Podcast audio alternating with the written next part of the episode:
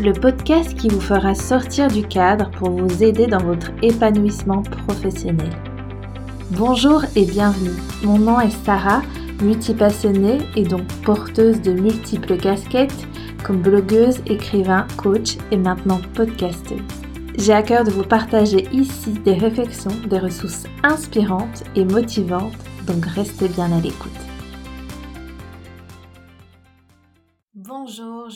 Ravie de vous retrouver dans ce premier épisode de Sortie de cadre.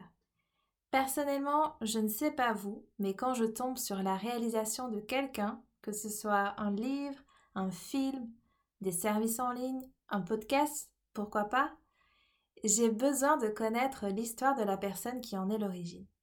Alors c'est dans cette optique que j'ai eu l'idée de vous introduire ce premier épisode de podcast. Après vous avoir parlé du pourquoi du podcast, je pensais qu'il serait bien de vous parler de qui je suis et de pourquoi je viens aujourd'hui avec un podcast d'épanouissement professionnel. En d'autres mots, qui suis-je pour vous parler de ça?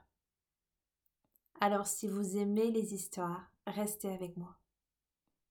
Moi, Sarah, deuxième d'une fratrie de trois enfants, j'ai toujours eu du mal à trouver ma place. À l'école, j'étais timide. Je ne parlais presque pas et je n'attendais qu'une chose, c'était de me fondre dans la masse.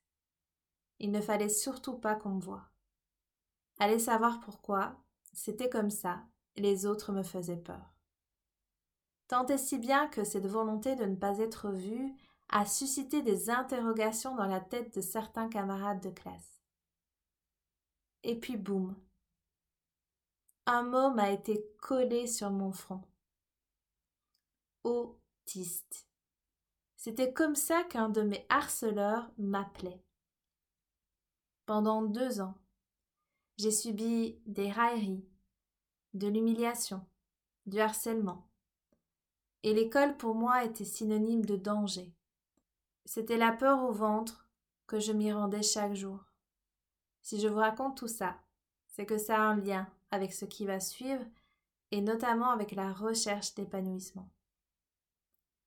Puis il a fallu choisir des études pour l'exercice d'un futur métier.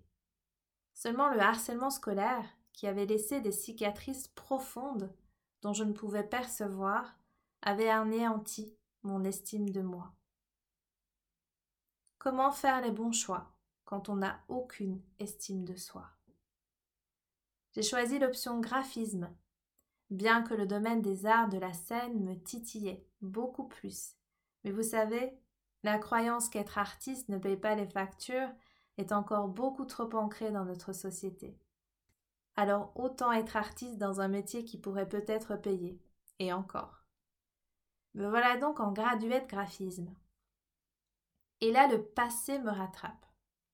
Alors que je sors de deux années de harcèlement scolaire et que je me dis que c'est fini, je revis exactement la même chose.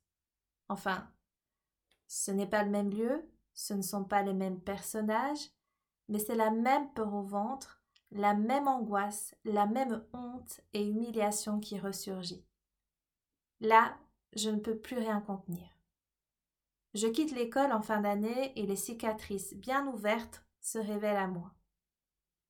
Pas de perspective d'études, pas beaucoup de personnes pour me soutenir, pas de diplôme, et surtout une grosse vague obscure qui s'avance vers moi et m'engloutit.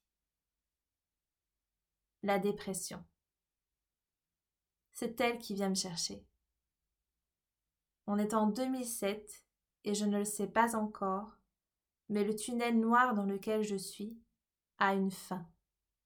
Une lumière m'attend au bout du tunnel.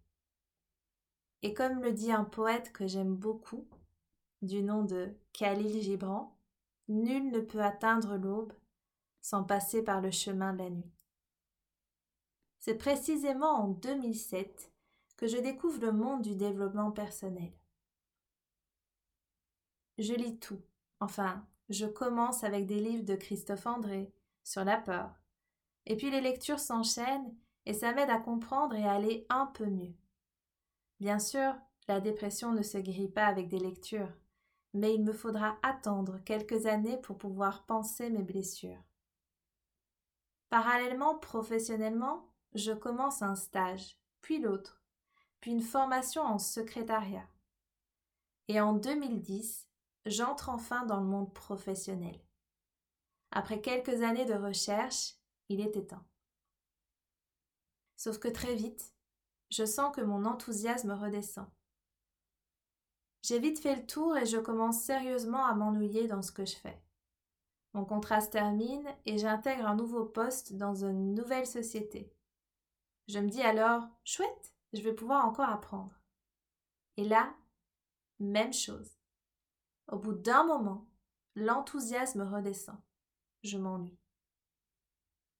C'est à cette époque-là que je me fais accompagner par une coach durant une période de trois ans où je vais enfin pouvoir entamer un processus de guérison alors que les CDD, les contrats intérimaires continuent à forger mon expérience professionnelle, au bout d'un moment, il y a toujours cet enthousiasme qui redescend et cet ennui qui arrive. J'ai bien tenté de me fondre dans la masse, encore une fois, cherchant un CDI pour faire comme tout le monde, mais ça ne fonctionnait pas. Puis j'ai entamé une formation de coach énergétique, donnée par la coach qui m'avait suivi car j'avais envie de rendre à mon tour ce que j'avais reçu. Un accompagnement qui aidait à révéler le meilleur de soi-même. On arrive alors en 2020, après une année 2019 très chaotique, et là je me retrouve à avoir du temps pour moi. Pas mal de temps devant moi. Et oui, Covid oblige. Pendant un an, je poursuis des projets que j'avais dans un coin de ma tête un blog que je veux remettre au goût du jour et l'écriture d'un livre. Grâce au blogging, de pas en avant en pas en avant, je découvre tout un monde qui me conduit vers celui de l'entrepreneuriat. Dès lors, une quête commence à émerger.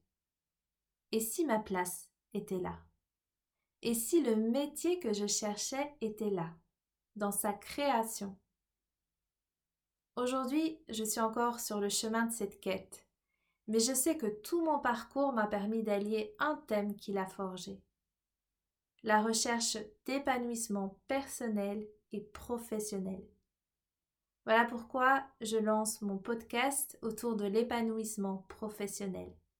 D'ailleurs, qu'est-ce que cela veut dire être épanoui professionnellement? Ça tombe bien parce qu'on en parle dans le prochain épisode alors restez bien à l'écoute.